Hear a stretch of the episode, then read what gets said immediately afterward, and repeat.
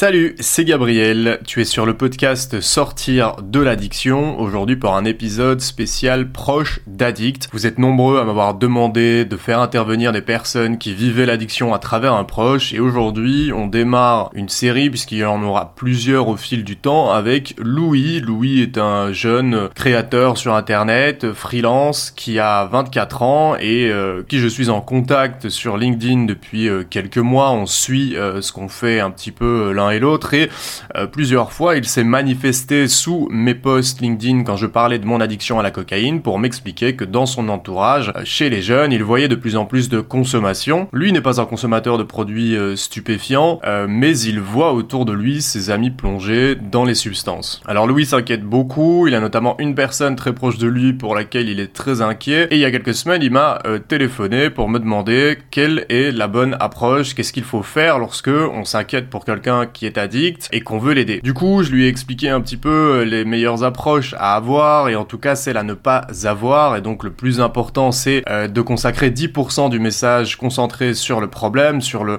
le fait de dire à la personne qu'on sait qu'elle a un problème et que, que voilà, que, que ça nous touche et 90% euh, du message concentré sur le fait qu'il faut être présent pour l'autre et que vous êtes prêt à l'aider lorsque il ou elle en fera la demande avec quelques règles euh, absolument à garder en tête, c'est de ne pas obliger, de ne pas contraindre de ne pas faire de chantage et de ne pas juger puisque tout ça sera contre-productif même si ce sont des choses, des réflexes qu'on peut avoir en pensant bien faire, ça peut avoir l'effet inverse. Le plus compliqué quand on voit quelqu'un à qui on tient se détruire devant nous, bah, c'est de rester patient parce qu'il faut se rappeler, rappelez-vous bien, que seule la personne addicte a le pouvoir de se prendre en main et que vous ne pourrez l'aider que si elle, il demande de l'aide. Avec Louis, on a parlé de bah, que faire pour aider un proche addict et du coup il a eu cette discussion après m'avoir appelé avec la personne dont on parle et il vient un peu expliquer comment ça s'est passé, quel retour il a eu et euh, finalement comment euh, ça s'est passé. parle aussi du fait que certains jeunes ne peuvent plus se passer de cocaïne lorsqu'ils sortent, c'est complètement intégré dans leur vie. Du fait que c'est aussi l'escalade pour certains, qu'on commence le cannabis à l'adolescence, puis on découvre la MDMA en festival et puis après on se tourne vers la cocaïne. On parle aussi des parents qui financent à leur insu la consommation de drogue de leur enfant. On parle du rapport à l'alcool de Louis, on se pose des questions aussi de pourquoi est-ce que les jeunes se droguent, pourquoi ont-ils tant besoin de consommation.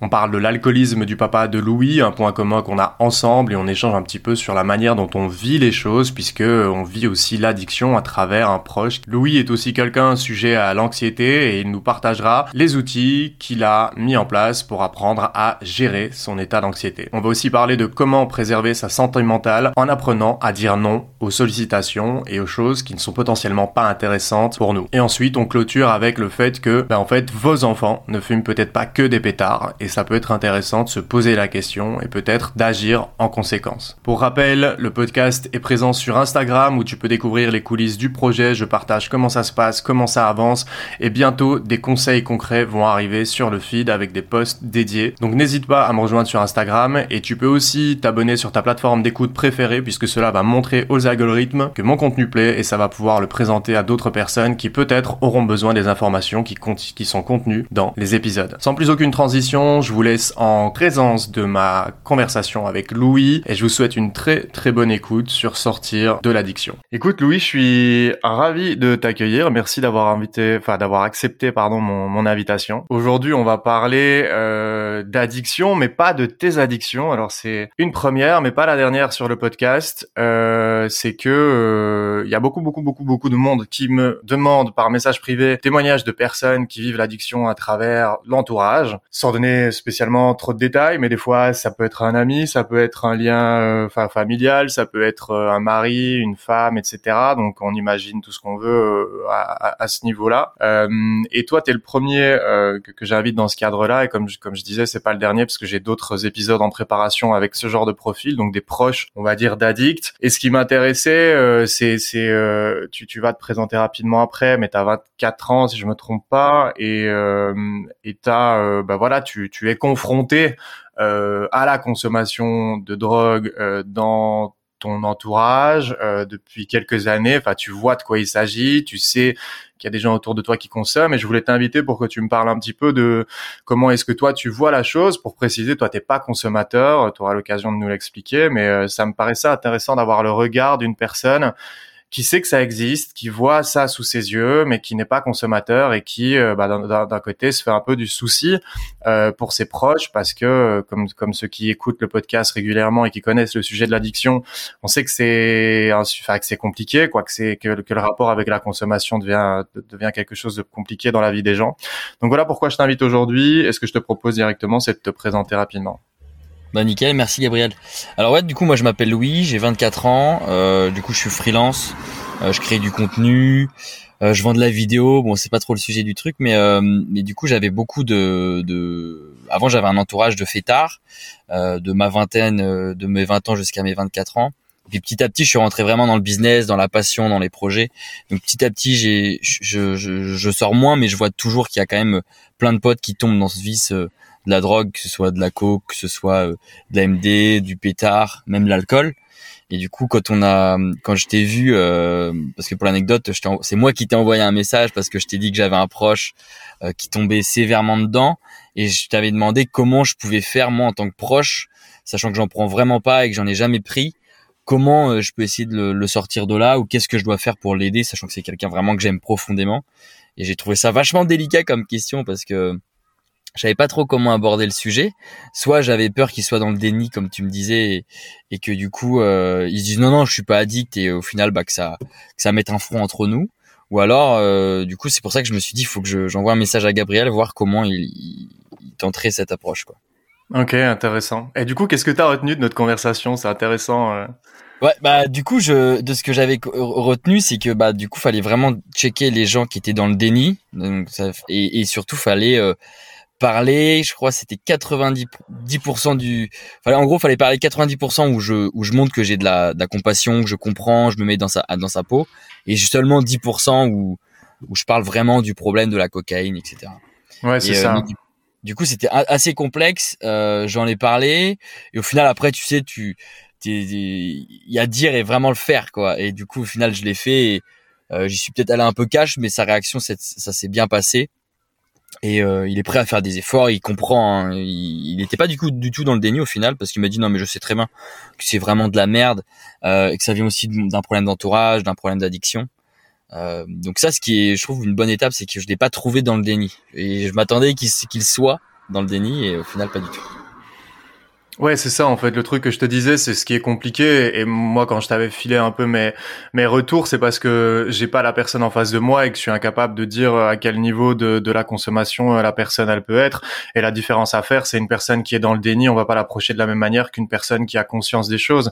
Parce que quand tu es dans le déni et que tu confrontes la personne à face à sa consommation, et ben en fait, euh, euh le, le, le la, la, plus grande des chances, enfin plutôt le risque, c'est que cette personne-là euh, se coupe de, de de la ressource en l'occurrence de toi, parce qu'elle va te voir comme une euh, comme comme euh, comme un ennemi dans sa euh, dans sa consommation, dans son comportement, en se disant euh, fait chier qu'à chaque fois que je vois cette personne ou cette personne-là, elle me pointe du doigt mon problème et moi je sais pas comment m'en sortir, etc. La seule chose à laquelle je pense c'est de consommer ou ou, ou, de me défoncer. Donc c'est ça le risque quand on est proche c'est d'aller trop vite euh, dans la confrontation et de, de, de, de faire en sorte que l'autre se referme.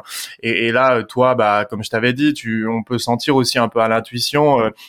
Euh, le niveau de conscience de la personne qu'on a en face de soi. Et puis comme des fois on a des liens avec les gens on les connaît et on sent si on a le droit ou pas de de de, de parler euh, de, de de de consommation ou pas. L'idée c'est euh, dans tous les cas de toujours montrer qu'on est présent pour l'autre personne euh, la compassion euh, évidemment. Mais l'idée c'est pas d'arriver d'avoir une discussion bon euh, t'as un problème faut te soigner faut que tu vois. C'est c'est c'est d'arriver et de dire écoute voilà j'ai capté, euh, je me fais du souci pour toi. Euh, sache que moi, si jamais tu as besoin de quoi que ce soit, je suis présent.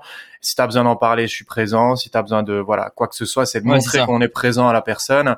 Moi, je voulais pas passer pour le flic en fait. Moi, c'était ça, Mon, ma crainte. Je voulais pas montrer que j'étais un flic, un mec qui a une hygiène de vie parfaite. Bah non, parce que moi aussi j'ai des défauts.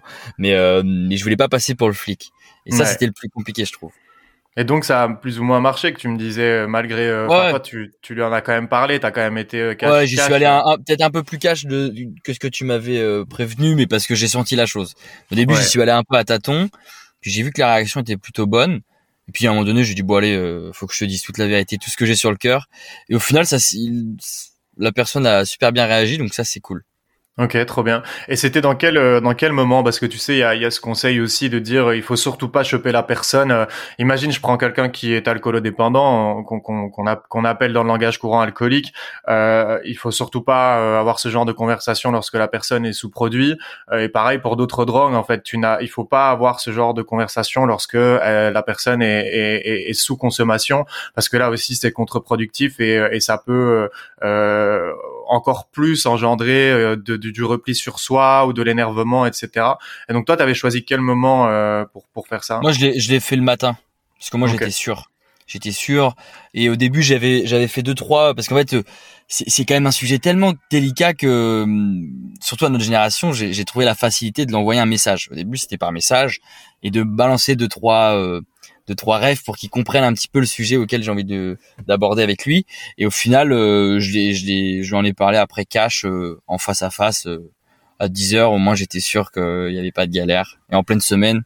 Donc, donc non, ça c'est, la personne a bien réagi, donc ça c'est vraiment cool. Ok, trop bien. Et ça a été quoi la conclusion euh, euh, Donc, on a compris ce que toi euh, tu, tu as dit et quel était l'objet de la conversation de toi vers lui. Euh, et dans l'autre sens, ça s'est passé comment? T'as eu quoi comme élément de réponse, etc. Bah, que, en fait, il veut, ça, il veut vraiment changer. Donc ça, c'est il y a vraiment un, truc comme ça. Et il est très conscient que c'est en fait c'est devenu un schéma dans sa tête de ce qu'il me disait, c'est-à-dire dès que dès qu'il va en soirée, dès qu'il boit un verre euh, dès qu'il commence à avoir un petit peu d'alcool dans le sang et pas forcément beaucoup, hein, une pinte ou deux, hop d'un coup il y a un schéma dans sa tête qui se reproduit et il a une petite pulsion de se dire allez si j'en prenais un peu ce soir? Et euh, il suffit que et comme les trois quarts de, son entourage en prend en soirée et, c'est un peu la java tout le temps, eh bien euh, il se dit bon bah si tout le monde en prend pourquoi moi j'en prendrais pas? Et du coup c'est un peu comme ça. Donc je pense qu'il y a un gros travail sur lui-même à faire au niveau de ses fréquentations je pense. J'en suis même sûr et euh, parce que euh, je sais pas si la volonté suffira euh, dans ce truc-là. Je pense qu'il y a aussi un gros travail d'entourage à faire. Ouais, je comprends. je peux juste te demander si c'est possible que tu fermes une fenêtre ou quoi de derrière, juste que j'entends les, les, voitures passer. ah ouais, merde. Et c'est pour pas que les gens ça les dérange sur la longueur. Pour donner un petit pour donner une petite la petite anecdote quand même, euh, c'est que c'est que toi, euh, t'es, enfin, t'as un truc à faire, un rendez-vous à faire sur euh, sur en, en, France à Deauville, tu m'as dit, et moi je suis dans ma cuisine avec euh, du un matelas qui qui cache une fenêtre, des coussins autour de moi pour avoir le meilleur son possible. Donc c'est vraiment épique le, setup qu'on a tous les deux.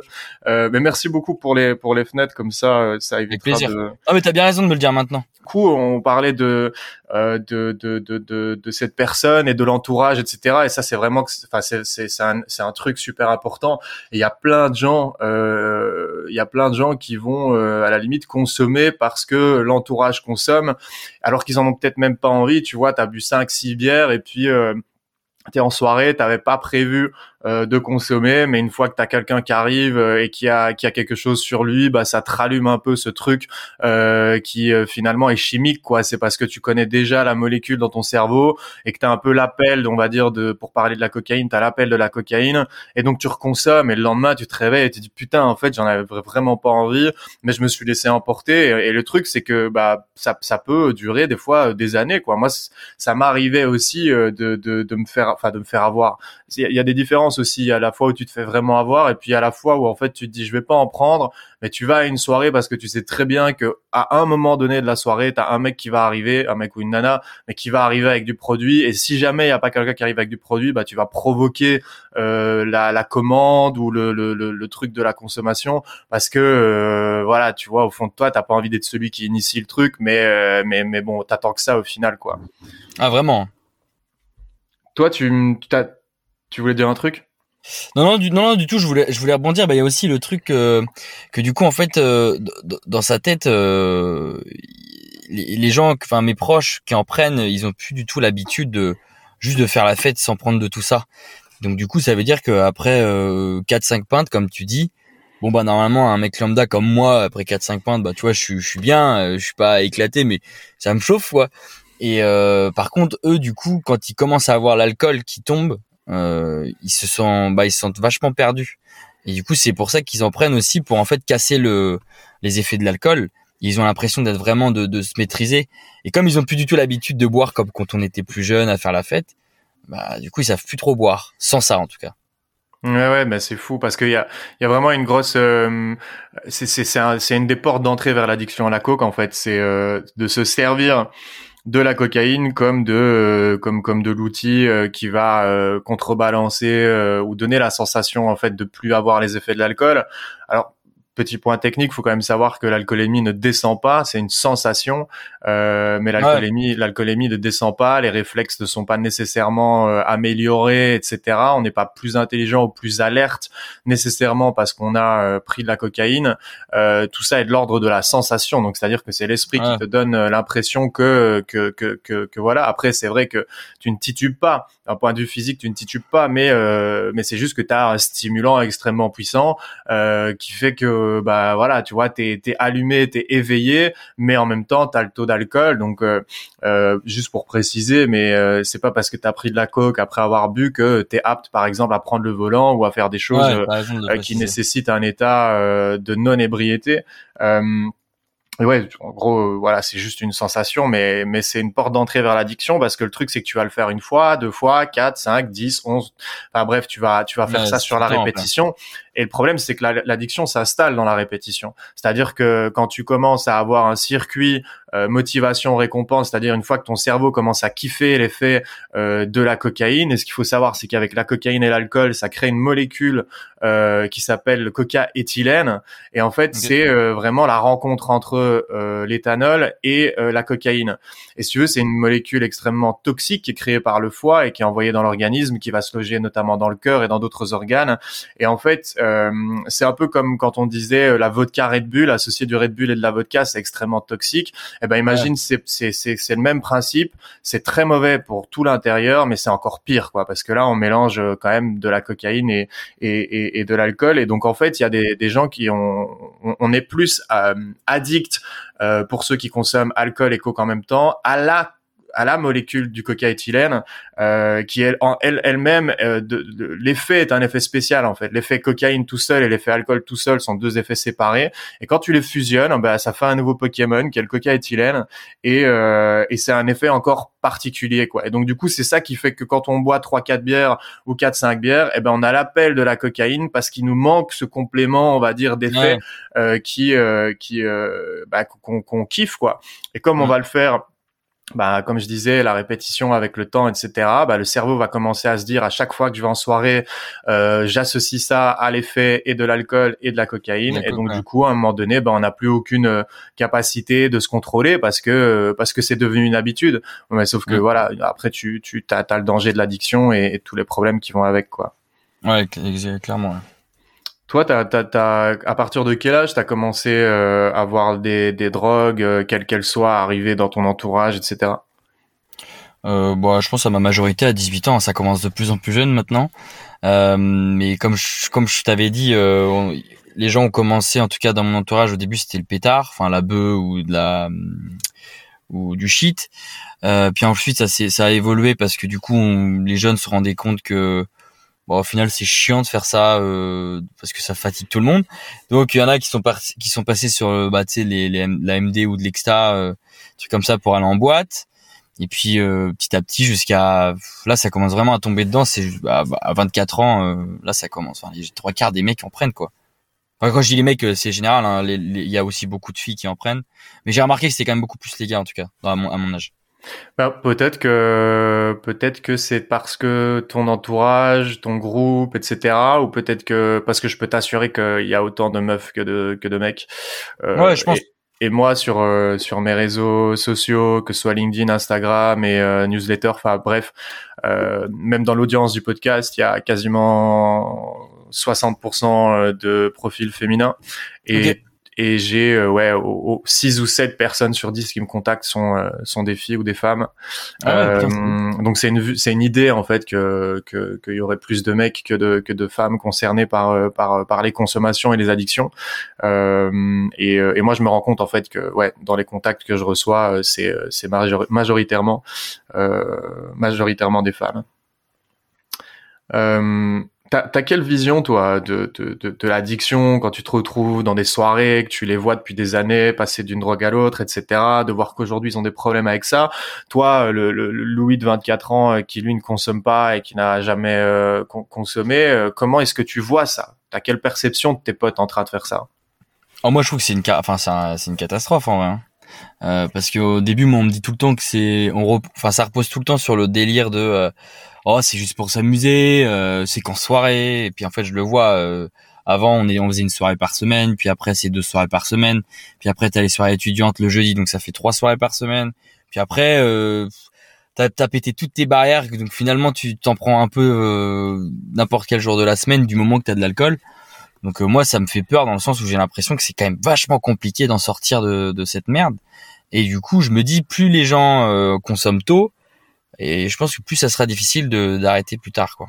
Ouais, et ça c'est scientifique. Euh, il y a une explication hein, parce que le cerveau arrive à, à maturité à l'âge de 25 ans, c'est-à-dire ah que la, la, la, la, moyenne homme-femme, hein, la moyenne, hein, il y a des gens c'est plutôt avant après, mais la moyenne, euh, le moment où toutes les zones vont connecter correctement les unes entre les autres et que toutes les parties du cerveau sont arrivées à maturité, c'est 25 ans.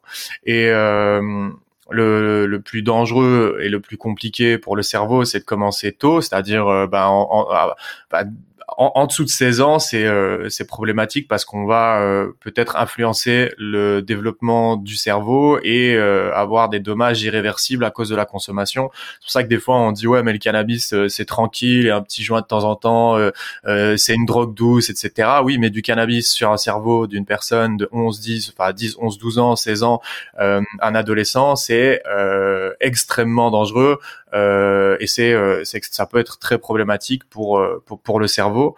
Euh, donc il y a des paliers comme ça à, à comprendre. Il y a, il y a 21 ans aussi qui est une phase du développement du cerveau qui est importante à, à retenir. Et il y a des chiffres qui expliquent hein, que que quasiment 7 ou 8 personnes sur 10 qui n'ont jamais consommé de drogue avant l'âge de 21 ans n'y toucheront quasiment n'y toucheront jamais de leur vie parce qu'en fait plutôt moi le cerveau a des barrières pour comprendre ce qui ah, est bon pas pour lui. C'est ça. le truc, c'est que tu vas installer déjà des circuits euh, de, de, de, tu vas un peu euh, aller comment dire pas désinstaller et aussi euh, fragiliser les circuits récompense, motivation, dopamine. Et donc du coup, bah après, tu vas avoir une certaine euh, sensibilité aux drogues et, et c'est la porte mm. ouverte à, en tout cas, à, à multiplier tes chances ou tes risques de développer des addictions. Ah mais ça j'en suis euh, convaincu aussi parce que moi euh, moi je sais très bien que j'en prendrai pas. Alors tout le monde dit euh, ne ne jamais dire jamais, sauf qu'il y a des fois où tu as des trucs dans ta tête où tu sais très bien qu'il y a des trucs que tu toucheras jamais et ça je sais très bien que je toucherai jamais parce que je me je, me dis mon cerveau il est comme tout le monde. pourquoi Louis Pile s'il teste une fois pourquoi il, a, il aura pas envie de tester deux fois? Et c'est là où je me dis que ça devient un engrenage donc je me dis je préfère pas du tout en prendre parce que déjà j'en ai pas besoin et, et je pense qu'il y a aussi un gros problème c'est que tous ces, enfin moi je le vois en soirée, tous mes potes, c'est, c'est, c'est, en fait ils veulent, ils veulent du confort. Et il y avait un américain qui disait le confort est une drogue. Et je pense parce que c'est compliqué de sortir de cette zone de confort. Tu vois, tu veux parler, tu vas aller parler à une fille, donc ça nécessite de prendre un peu ton courage, de mettre ton stress de côté et d'y aller. Bah non, les, les trois quarts des gens préfèrent le confort, donc ils vont prendre une petite trace et puis comme ça ils se sentent beaucoup plus confiants. Et là ils vont aller euh, draguer la fille. Et c'est là où ça devient problématique, c'est que les gens ne veulent pas du tout rester dans l'inconfort euh, pour faire certaines choses, que ce soit bah, draguer une fille, euh, aller dans une nouvelle boîte, lancer un nouveau projet. Donc du coup, ils vont prendre toutes ces merdes dès qu'ils sont stressés, pas bien, pas confiants. Hmm. Et tu me disais aussi que tu voyais la différence entre les gens une fois qu'ils étaient sous conso et puis pendant la semaine tu les croisais et c'était des personnes différentes quoi. Ouais, vraiment. Ah ouais, franchement, euh, c'est pas du tout les mêmes.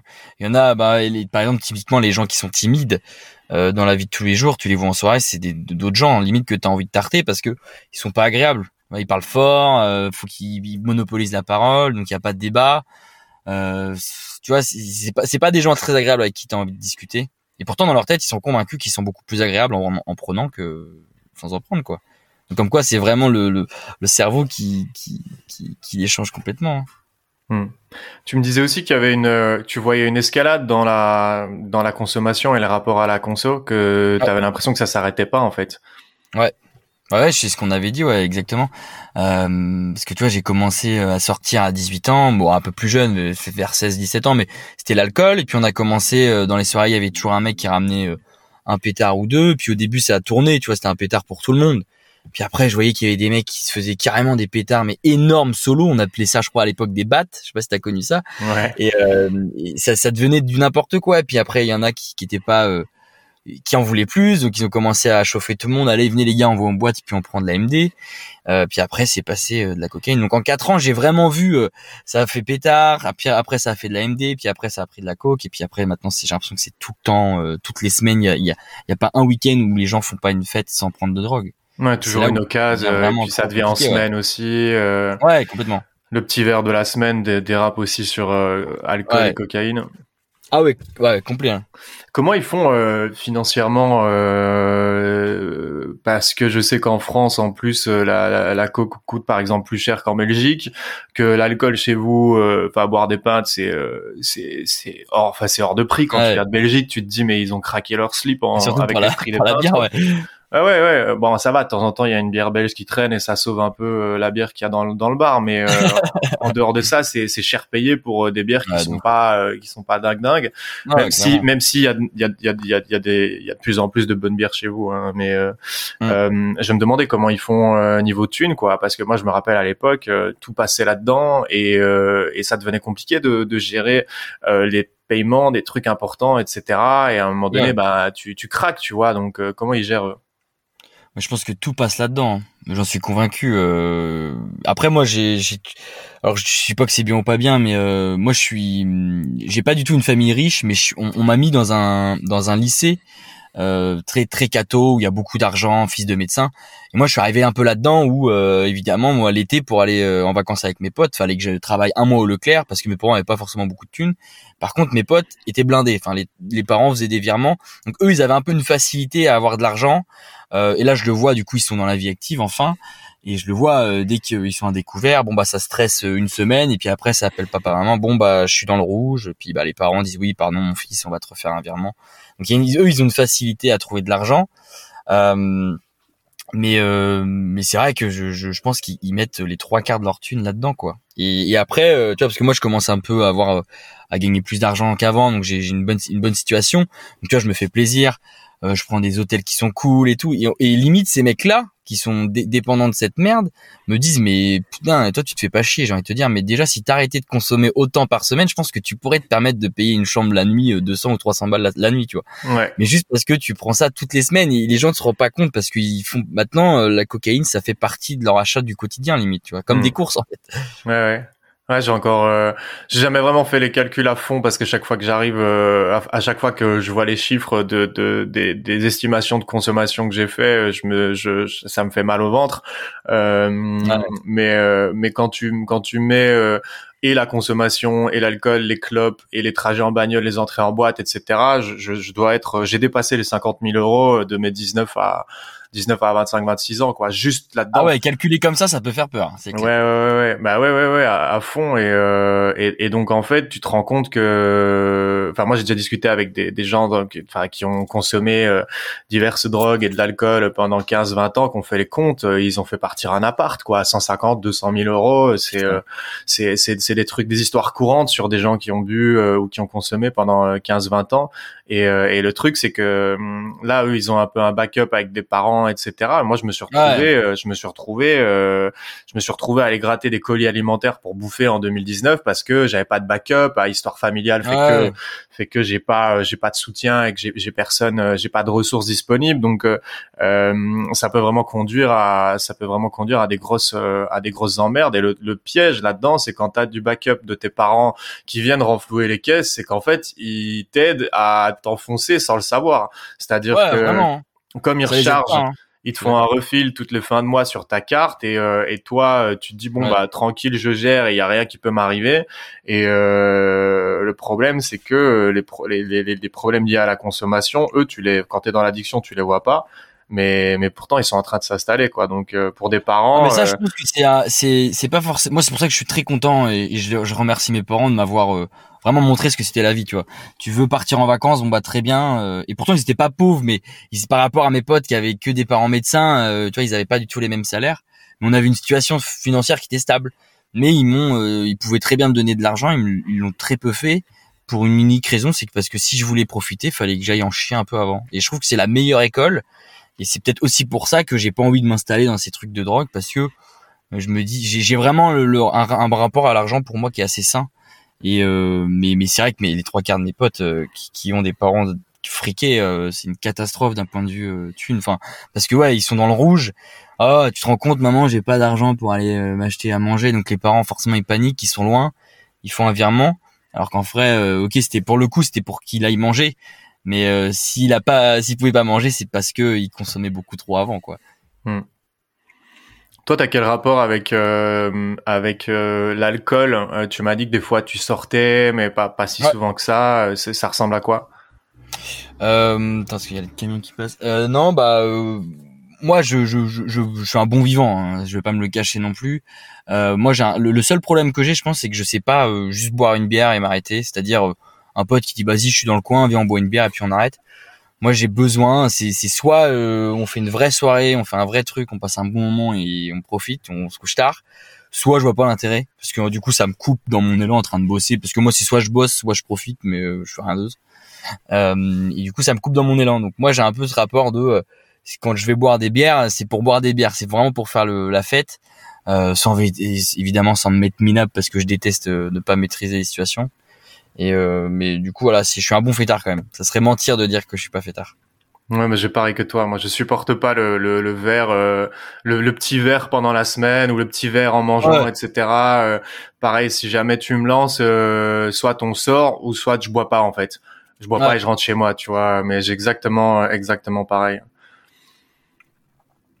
Pourquoi tu penses que hum, pourquoi tu penses qu'ils prennent Tu m'as parlé du confort, tu m'as dit, euh, euh, tu vois, tu m'as dit que tu avais l'impression que ça, que ça les aidait à, à, surmonter euh, quelques petits trucs, mais profondément, tu vois, est-ce que tu, euh, comment est-ce que tu qualifierais leur état émotionnel, leur situation dans la vie? Est-ce que tu as une vision un peu plus, tu vois, un peu plus deep comme ça de, de, de, de leur consommation? Est-ce que tu ressens quelque chose? Ouais, moi je pense que alors il y a ceux qui sont vraiment engrainés par le truc, c'est-à-dire ils ont pas forcément besoin euh, d'en prendre, mais ils voient tout le monde en prendre, donc ils vont être un peu influençables, donc eux ils vont en prendre. Et il y a l'autre catégorie de personnes où c'est des gens qui ont un profond manque de confiance en eux, comme tout le monde. Je pense que tout homme, toute femme, on a forcément des lacunes dans tel endroit. Euh, mais du coup, c'est beaucoup plus facile pour eux de prendre une trace de C et de se sentir confiant plutôt que d'affronter leur peur et de se dire bon, vas-y, effectivement là, euh, je manque un peu de confiance. J'ai l'impression que je fais pas rire la galerie, putain, fais. Au lieu de se dire ça, bah non, ils préfèrent prendre une trace de C et puis parler pendant trois heures et faire chier tout le monde. Euh, donc ça, moi, j'ai vraiment vu ça. C'est pour moi, c'est un manque de confiance euh, ou un ou pour oublier des choses. Tu vois, t'as une vie de merde, t'es à découvert tout le temps. Bon bah c'est plus facile de, de prendre une trace de C plutôt que d'affronter ces problèmes et de se dire putain lundi faut que j'aille chercher de l'argent, faut que j'aille trouver un nouveau taf, faut que j'aille trouver des clients, enfin faut que je m'en sorte quoi. Et j'ai l'impression que ça c'est le, le prendre de la drogue au cerveau, c'est au niveau de la dopamine, je pense c'est un c'est un peu une facilité plutôt que d'affronter ces problèmes, sachant que on regarde les réseaux sociaux, on a l'impression que personne a des problèmes et en réalité on a tous des problèmes, juste c'est des problèmes différents. Et moi j'ai des problèmes, toi t'as sûrement des problèmes à gérer. On a tous des problèmes à gérer et euh, maintenant je pense que c'est devenu euh, la solution à ça, c'est de prendre de la drogue pour oublier ses problèmes ou pour euh, passer à autre chose. Quoi. Sauf que les hmm. problèmes, eux, ils débarquent pas euh, à cause à, coup de C. Hein. Non, je confirme. Euh... Non, je te confirme que les problèmes ne, ne partent pas avec euh, avec la cocaïne et même et même et même ça ça ne, ça ne fait que ça ne fait qu'empirer. ouais, je pense. Tu m'avais dit que plus jeune, tu avais eu une période où tu avais bien senti que euh, quand quand on est euh, moins épanoui dans ce qu'on fait, on a tendance à avoir des comportements plus malsains vis-à-vis de soi-même et peut-être vis-à-vis des autres, tu vois. Euh, et là, j'arrive un peu sur ton ton parcours à toi, ton ton ton ton background scolaire, adolescent, etc. est-ce que est-ce que tu te souviens des raisons pour lesquelles tu étais moins épanoui et ces moments où bah, tu euh, peut-être euh, ce réflexe de compenser avec euh, avec des choses. Ouais. Ouais, carrément. Bah moi, c'était au lycée. j'étais très malheureux parce que bah j'étais très mauvais. J'étais en S. Tous mes potes avaient eu bac S du premier coup. Moi, j'ai redoublé ma première, puis ma terminale parce que j'avais pas eu le bac. Donc, faire 5 ans de lycée quand tes potes en font 3, c'est un peu rabaissant. Puis niveau estime de soi, c'est compliqué. Donc du coup, à partir de ce moment-là, comme moi, j'étais encore au lycée et que mes potes étaient en soirée étudiante, bah je rejoignais mes potes en soirée étudiante.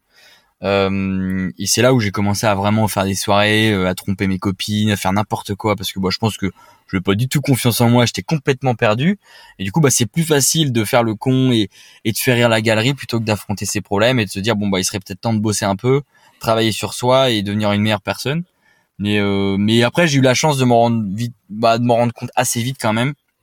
Et puis je suis tombé après passionné par le travail. Et je rejoins euh, un rappeur qui s'appelle PLK et qui dit que le travail c'est la vie parce que moi je suis sûr que le travail c'est la vie. Non pas, je dis pas qu'il faut euh, travailler pour flinguer le dos ou je dis pas que ce, travail-là, mais je veux dire le travail, c'est-à-dire d'avoir une activité qui passionne les gens tous les jours où tu sais pourquoi tu te lèves le matin. Et j'ai remarqué moi tous mes potes qui ont euh, vraiment un travail qui leur qui les fait kiffer, que ce soit de la médecine, que ce soit dans la restauration, tous les potes qui kiffent ça, ils, ont beaucoup moins de vices que les autres qui sont malheureux, qui n'ont pas du tout le job qu'il faut, qui changent d'école, qui changent de travail, etc. Donc euh, moi je pense que le travail c'est ce qui rend aussi euh, c'est c'est ça en fait de travailler, c'est important de se lever le matin, de savoir pourquoi on se lève quoi. Ouais, c'est la question du sens en fait, hein, la question du sens, ah, euh, du sens profond de ce qu'on fait sur Terre. Ça peut paraître bateau, mais euh, du sens qu'on donne à, notre vie.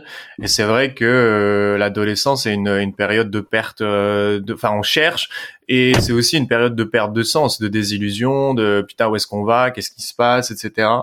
Mais ouais, je confirme. C'est pas la période les plus faciles en vrai. pour ma, ma défense entre guillemets, c'est que je trouve que la, la période de l'adolescence, c'est, enfin l'adolescence entre euh, adolescence et devenir un adulte, un jeune adulte, je trouve que c'est pas compliqué parce que t'as, on n'avance pas tous à la même vitesse. Et tu vois, t'as des potes qui bombardent, qui sont super bons, qui avancent, qui sont confiants. Et toi, t'es là, tu te dis putain, moi j'avance pas. Euh. Et c'est là où tu te compares et tu te fais du mal.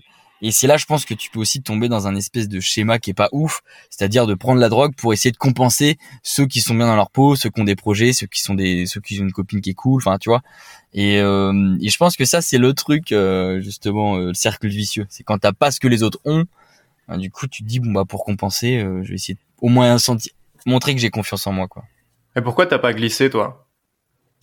Mais parce que moi j'ai eu la chance d'avoir d'avoir un caractère où j'ai toujours peur. J'ai eu peur, je suis anxieux de base, j'ai peur de tout. C'est-à-dire moi de, prendre euh, déjà juste un médicament, euh, je lis 15 fois la notice pour savoir si c'est pas euh, une connerie.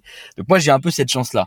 Euh, je suis un peu hypochondriaque sur les bords et, surtout parce que j'ai toujours été un peu con sur ce côté-là, c'est que je déteste être influençable. C'est-à-dire quand il y avait quelqu'un qui faisait quelque chose, j'étais obligé de faire l'inverse ou de montrer que j'étais complètement différent. J'ai eu un problème un peu avec ça euh, c'est que j'avais pas trop confiance en moi et j'avais un peu l'impression à l'époque, c'est de me dire si je veux vraiment avoir confiance en moi ou attirer l'attention, il faut que je sois complètement différent. Si les trois quarts de mes potes euh, prennent de la drogue, moi faut pas que j'en prenne. Euh, si les trois quarts de mes potes font des études, moi faut pas que j'en fasse, faut que je lance une boîte. Toi, j'ai toujours eu un peu ce truc d'aller là où les gens vont pas. Donc c'est au final, je pense que c'est vraiment une chance pour moi. du coup, c'est grâce à ça que j'ai jamais plongé, jamais voulu tester.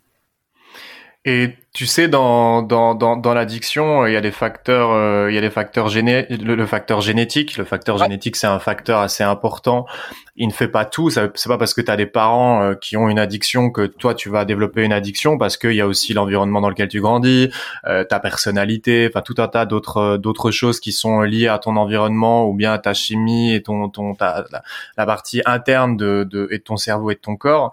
Euh, et toi de ton côté, tu as un point commun avec moi, c'est que ton papa ton papa boit, il est alcoolodépendant comme le mien. et je voulais savoir comment est-ce que tu avais grandi avec ça et comment est-ce que tu vivais ce, cette chose-là dans ta, dans ta famille et dans ta vie à toi? Ouais. Bah nous on l'a très mal vécu euh, parce que j'ai un frère, on est très proches, donc ça c'est aussi un peu euh, ces problèmes-là qui nous ont vachement rapprochés. Donc il y a toujours un mal pour un bien, euh, mais ça, ça, ça a coûté un divorce, euh, ça a coûté après des histoires de famille, tu vois, tous les trucs un peu relous. mais par contre, j'ai envie de dire c'est comme ouais, comme c'est un mal pour un bien parce que moi je vois euh, comment euh, c'est facile de sombrer dans l'alcool ou dans quelque chose. Et du coup, indirectement, j'ai un regard extérieur qui est un peu un peu plus mature que les, la plupart des gens parce que j'ai vécu tout ça. Donc euh, moi je crache pas trop sur mon tu vois, il y a des gens qui vont dire ah ouais, j'ai pas eu de chance, j'ai eu un père alcoolique. Moi, j'aime mon père de ouf, on s'entend super bien, il sait. Voilà, il est conscient, il a des problèmes d'alcool. Bon, maintenant t'acceptes parce que on s'est battu pendant dix ans pour essayer de le qu'il fasse en sorte de moins boire bon ça change pas il y a un moment donné je pense que tu peux pas euh, si les gens n'ont pas décidé dans leur tête qu'ils voulaient arrêter euh, ça sert à rien quoi faut juste montrer qu'on est là pour lui euh, qu'on l'aime qu'on passe encore des soirées on, va le voir tous les toutes les semaines donc tu vois il y a y a on l'a accepté en fait. Et je pense que c'est aussi ça le plus important. Et hum, il n'a pas de problème particulier, hormis bah, les problèmes sociaux que ça a pu engendrer à l'époque, familiaux, divorce, etc. Est-ce que ça lui cause des problèmes de santé ou encore des problèmes éventuels aujourd'hui euh, qui pourraient peser sur vous ou sur toi en fait? Parce que c'est, je comprends le, fait de dire euh, on l'a accepté, mais euh, c'est quand même hardcore de. Enfin, moi j'ai accepté la situation de mon côté, mais moi je le vois je le vois se détruire à petit feu et, et chaque année euh, je, je, vois les dégâts que ça cause sur lui ah euh, euh, et, et j'ai beau l'avoir accepté euh, bon euh, c'est c'est c'est quand même compliqué quoi. Comment ça se passe de ton côté toi? Bah en vrai, tu sais, il a une bonne situation, il travaille, il aime beaucoup son taf, donc ça, ça joue. Après, je pense que je me poserai peut-être plus la question quand il arrivera à la retraite, parce que la retraite, qu'est-ce qu'il va faire? Bah, quand tu fais rien, tu picoles bah quand t'as du coup dès quand t'as dépend quand t'as déjà de la dépendance euh, mais là comme il a un travail qui lui tient à cœur euh, tu vois il travaille beaucoup donc finalement euh, une fois de plus je reviens au truc c'est que le travail c'est la vie dans le sens où bah quand tu travailles, c'est rare que tu picoles ou que tu fasses de la merde. Après, ça dépend des métiers. Lui, il est commercial, donc forcément, il va pas commencer à picoler avec tous les clients, surtout dans le dans le médical. Donc, mais mais je, je m'inquiéterai plus, je pense que quand il arrivera en retraite. Il y a un truc dont tu m'avais parlé dans ta famille qui est une ressource qui me paraissait importante à mettre en avant, c'est la capacité ou la ou en tout cas la euh, l'espace pour euh, une parole ouverte avec tout le monde, etc. Est-ce que tu peux m'expliquer un peu comment ça marchait chez toi euh, Parce que c'est un truc super important, euh, la capacité, la, donner la possibilité aux enfants de communiquer avec les parents, des parents communiquer avec les enfants, et d'avoir une parole ouverte où tout le monde peut s'exprimer. Euh, parce que ça, quand voilà, tu vis des choses, que tu ressens des choses, le fait de, en tant qu'enfant, être capable de parler et d'avoir aussi une parole de la part de, des parents, c'est quelque chose qui aide beaucoup, beaucoup au développement. Est-ce que tu peux nous expliquer comment euh, comment ça s'est passé de ton côté Bah euh, moi j'ai je te dis j'ai une chance de dingue, j'ai des parents en or, euh, on a été plutôt bien éduqués. et tu vois le, le, divorce ça rapprochait un peu tout le monde. Moi je suis très très proche de ma mère, je suis aussi très très proche de mon père et de mon frère. Donc ça c'est c'est vraiment cool parce que tu vois si j'ai un jour je suis pas bien, euh, alors évidemment j'ai mes meilleurs potes etc. Mais si j'ai un jour je suis pas bien, je pense que la première personne que j'appelle c'est soit mon père, soit ma mère ou soit mon frère. Donc euh, finalement c'est la famille et on a toujours tout fait euh, pour que cette famille, tu vois dès qu'elle des galères, on, on en parle. en fait on veut pas être une famille où tu vois s'il y a quelqu'un qui est pas bien, tu vois il y a beaucoup de familles qui vont se foutre sur la gueule. Nous, on essaie de comprendre, on essaie de trouver des solutions et on essaie d'avancer ensemble. Et je pense sincèrement que c'est ça qui fait que c'est une force de ouf. Euh, parce que moi je vois les, les, les, potes qui ont des familles euh, mais où ils se foutent tout le temps sur la gueule, euh, bah ça, ça ça ça ça apporte rien du tout. Nous on essaie vraiment, alors pourtant on a aussi des problèmes, mais on essaie vraiment de les gérer plutôt que de de, de trouver qui est le coupable ou qui, qui a fait la faute. Tu m'as parlé d'anxiété aussi. Euh, Comment comment elle se comment elle se matérialise Comment est-ce qu'elle comment est-ce que tu la vis l'anxiété euh, chez toi? Euh, moi, je la vivais mal, euh, puis euh, parce que j'avais, j'arrivais pas à me le. En fait, je me suis toujours dit que l'anxiété, ça fait partie de toi et que tu seras comme ton papa, à avoir de l'anxiété, à stresser pour un rien, et surtout avoir vraiment l'avenir en négatif, que ce soit dans tout. Tu vois, euh, tu veux parler à une fille, tu dis bah à tous les coups elle va me recaler. Tu veux lancer un projet, à tous les coups ça va pas marcher. En fait, as tout, tu vois tout le temps l'avenir en négatif. Et puis euh, bah j'ai fait un énorme un énorme travail sur moi-même. Donc j'ai acheté beaucoup de bouquins de développement perso. Donc forcément c'est chiant, ça prend du temps. Mais euh, c'est grâce à ça si j'avance petit à petit, si j'essaie de combattre ce putain de truc qui qui, qui, emmerde bien la vie. Euh, et après l'anxiété, bah je te dis, j'essaie de comprendre un peu mieux mon corps mon cerveau, comment je réagis. Je fais beaucoup de sport, donc le fait de faire aussi beaucoup de sport, tu sais, tu tu développes un peu ton corps et tout, donc euh, tu, tu, prends plus confiance en toi, donc c'est un cercle vertueux parce que tu as plus confiance en toi, donc moins d'anxiété. Et, euh, et, je pense sincèrement que ça c'est une question de temps. L'anxiété, euh, comme je veux vraiment la, la combattre, euh, c'est une question de temps avant qu'elle disparaisse. Mais je pense que j'en aurai toujours un petit peu. Il y a des moments où elle vient plus que d'autres. Est-ce que tu as déjà découvert des triggers chez toi de, de l'anxiété? En vrai, c'est euh, une bonne question. Euh, bah en fait, quand je sors un peu de ma zone de confort, c'est-à-dire, tu vois, quand il y a un client euh, que tu as euh, depuis longtemps et qui te dit, vas-y, on arrête parce que je sais pas, pour X raison, faut que tu retrouves d'autres clients. Donc ça, c'est toujours des situations où justement, tu es dans l'inconfort. Donc moi, l'inconfort, ça me rend anxieux. Mais mais d'un autre côté, le confort aussi, c'est pas quelque chose que je kiffe parce que j'ai l'impression de stagner, de pas avancer. Donc euh, j'ai réussi à trouver quelque chose de positif dans l'anxiété et dans l'inconfort. j'essaie de le transformer en une force où je me pousse à, toujours sortir de ma zone de confort, à, lancer des nouveaux projets.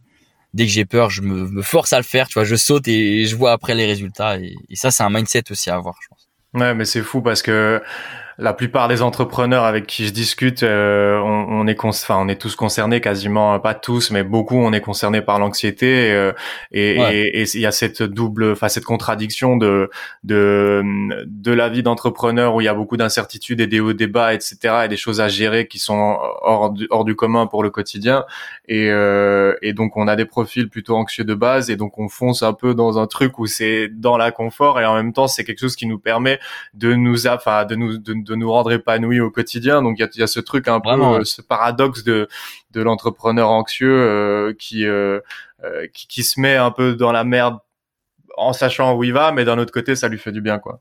Ouais, bah, de ouf, à fond du coup, en fait, euh, je te, je te parlais, euh, on t'a parlé pas mal du travail, du fait que ça donnait un sens à ce que tu fais, que que bah que ça t'apportait une vie équilibrée, que tu kiffais ça, etc. T'as parlé du sport aussi, euh, et ça, en fait, sont des piliers qui vont protéger, si tu veux, de d'avoir envie de, de s'évader ou de se détruire ou de consommer des consommations, pas d'avoir des consommations de, de, produits. Et comme tu le disais, en fait, quand tu kiffes ce que tu fais, t'as pas envie de ruiner ta journée de travail du lendemain ou bien la semaine d'après, etc.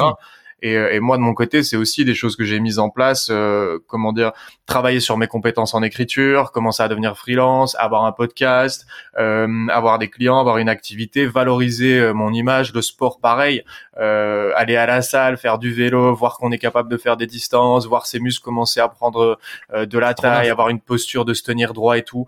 Et souvent les gens me demandent, mais euh, comment, euh, enfin, explique-moi les trucs que tu as mis en place euh, pour pour sortir de l'addiction, etc. Et, et, on se rend compte que bon, il faut être accompagné, c'est pas facile, et il y a plein de choses à prendre en compte. Mais dans les choses qu'on peut installer dans sa vie, que ce soit pour les addictions ou, ou enfin contre les addictions, ou bien simplement pour être mieux dans sa peau, euh, avoir un travail qui fait du sens et avoir une activité physique régulière qui nous, qui avec laquelle on connecte, c'est vraiment des piliers, mmh. c'est vraiment des piliers essentiels quoi. Et donc là, sans, enfin, je veux dire, sans, sans t'en rendre compte, c'est ce dont tu parles euh, sur un profil. Ah, qui, suis sûr. Hein. Ouais, sur un profil qui a pas envie ou pas besoin de s'évader, euh, bah finalement il y a y a y a, y a des piliers dans ta vie qui font que t'as pas envie de bah de de, de perdre les bénéfices de cette vie là quoi. Mais en fait, je pense que c'est vraiment un esprit sain dans un corps sain. Euh, après, tu vois, euh, je veux jamais inciter les gens, tu vois, à tomber dans la déconnerie, euh, dans la connerie du développement perso. Mais euh, mais pour tout, euh, enfin, il faut développer son mindset. Il faut lire des livres sur des sujets qui nous tiennent à cœur. Il faut apprendre parce que c'est tout ça qui nous qui nous donne beaucoup plus confiance en nous. Et le fait qu'on ait confiance en nous, on a moins besoin d'avoir des trucs qui vont nous rendre confiants, comme la cocaïne, comme le pétard, comme l'alcool, comme ce qu'on ce qu'on veut quoi. Il y a une dernière chose dont tu m'avais parlé euh, que qui me concerne moi là maintenant, enfin je suis en train en tout cas de de de d'y réfléchir sérieusement, euh, c'est le fait de dire non aux sollicitations. Euh, pour donner un petit peu de contexte en fait, euh, parce qu'on n'a pas, c'était pas l'objet du podcast, mais dire toi tu crées du contenu euh, sur euh, sur LinkedIn, euh, moi aussi, on a des projets où on s'expose, donc on a des gens qui nous contactent avec des des comment dire des à fréquence et à intensité variable, mais quand même régulière, plus une activité à faire tourner, plus des projets, etc. Et euh, toi, tu m'avais dit euh, que de, de, base, tu refusais les sollicitations, etc. Et je sais euh, que c'est pour préserver ton temps, pour garder un équilibre dans, dans, dans, ton agenda, etc. Et pas de vider de ton énergie.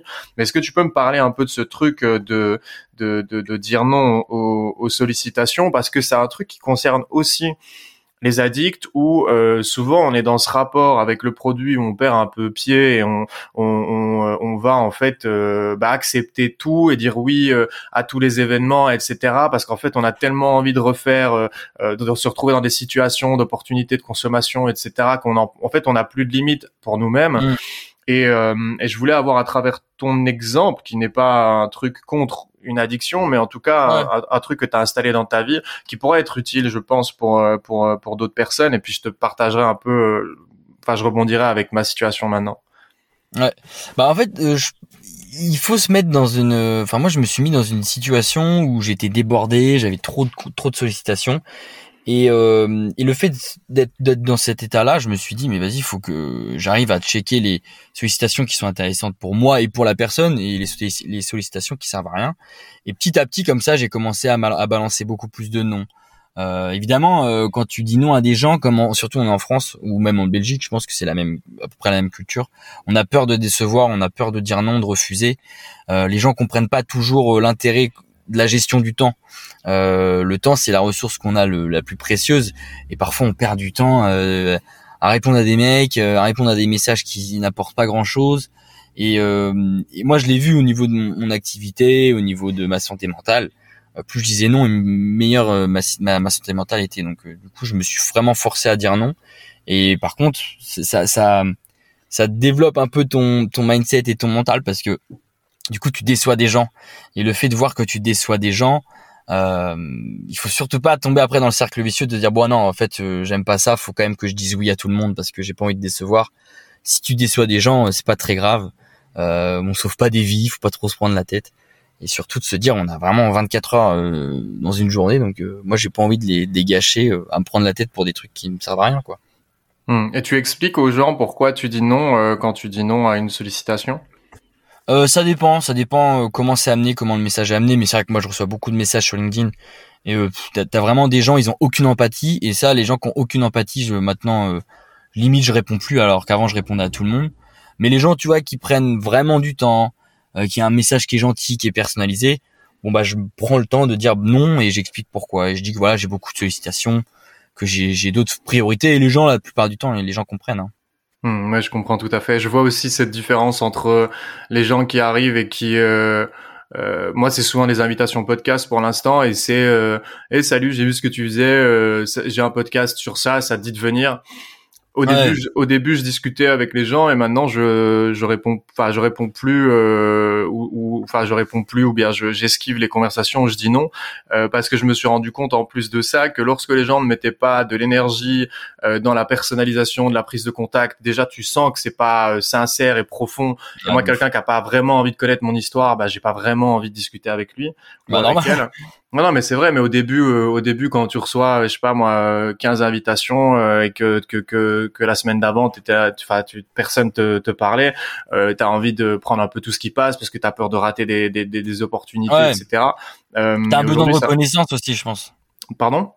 T'as eu un besoin de reconnaissance comme moi je l'ai eu en tout cas. Euh, moi au début j'avais l'impression de, toi c'était cool d'être débordé parce que tu regardes dans les films, les mecs qui réussissent ils sont tout le temps débordés, il y a 15 000 coups de fil et il y a un peu un storytelling autour de ça alors qu'en réalité c'est bidon.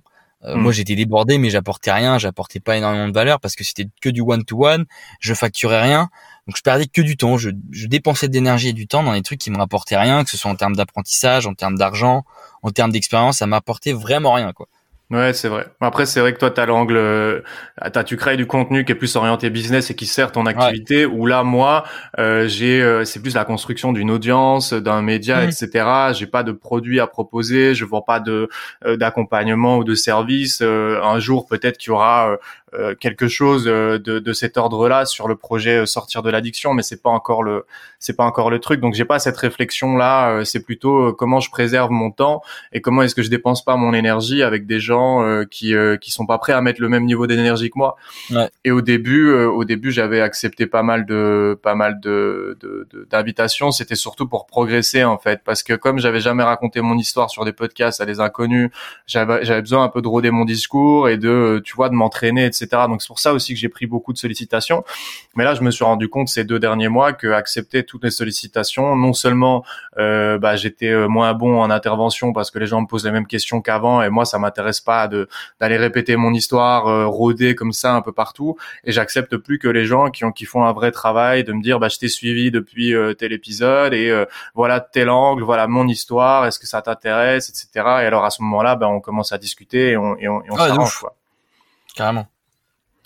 Ok, bah écoute, euh, Louis, on, on, arrive à, enfin, on est à la fin de, de, de, cet épisode. Encore une fois, je te remercie d'avoir euh, d'avoir accepté mon invitation. J'espère que ça pourra euh, que ça pourra aider. Comme je te disais, il y a plein de gens qui m'ont demandé des témoignages de proches, euh, et j'espère que, enfin, je sais bien qu'il y en a qui vont se reconnaître dans ta hein. situation, hein, mais mais j'espère que ça pourra être utile. Et je te souhaite. je pense qu'une personne, tu vois, ça, c'est un, c'est une personne qui en prend on a toujours tendance à dire ah c'est faut faut aller voir la personne qui en prend, lui en parler, mais une personne qui en prend, ça touche mais plusieurs personnes parce que ça peut être un frère, ça peut être un cousin, ça peut être un petit copain, une petite copine, ça touche énormément de monde finalement quand on y pense.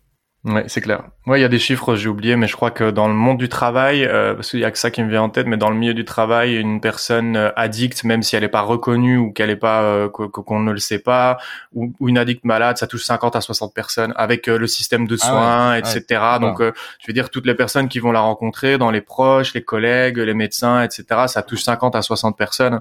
donc, ouais, ouais, c'est, c'est, c'est fou. Mais en tout cas, avec plaisir. Avec plaisir. Et moi, j'étais, tu m'as tellement aidé. Euh, j'étais obligé de te rendre l'appareil et, euh, et surtout, euh, bah, moi, je trouve que c'est cool d'en parler. J'aimerais bien moi démocratiser un peu le, le, sujet de la cocaïne parce que vraiment, c'est, c'est un sujet. Tu t'en parles au daron et tout, mais t'as l'impression que pour nous, pour les, pour les mamans, les papas, les grands-parents et tout, on prend, c'est juste des pétards. Mais alors qu'en réalité, mais c'est plus du tout les mêmes soirées de l'époque. La drogue explose dans, les, dans nos pays. Euh, surtout la cocaïne. On a l'impression, on a l'impression que c'est que dans les films, mais c'est toujours des, soit euh, Pablo Escobar ou, euh, ou c'est des mecs qui, qui, gèrent des multinationales qui en prennent, mais mais des gens lambda en prennent. Hmm. des gens lambda en prennent. Quoi. Moi, je confirme. Il y en a partout. ouais, vraiment. Bon, merci, merci Louis. merci à toi, Gabriel. Avec plaisir. Et puis bah à la prochaine. Hein. Yes, à la prochaine. ciao. C'est déjà la fin de cet épisode. Je te remercie d'être resté jusqu'au bout. J'espère que ça t'aura été utile. Pour te rappeler, le podcast est disponible à sortir de l'addiction sur Instagram où je partage les coulisses. Tu peux suivre les avancées du projet, me rejoindre et discuter avec moi si tu en as envie.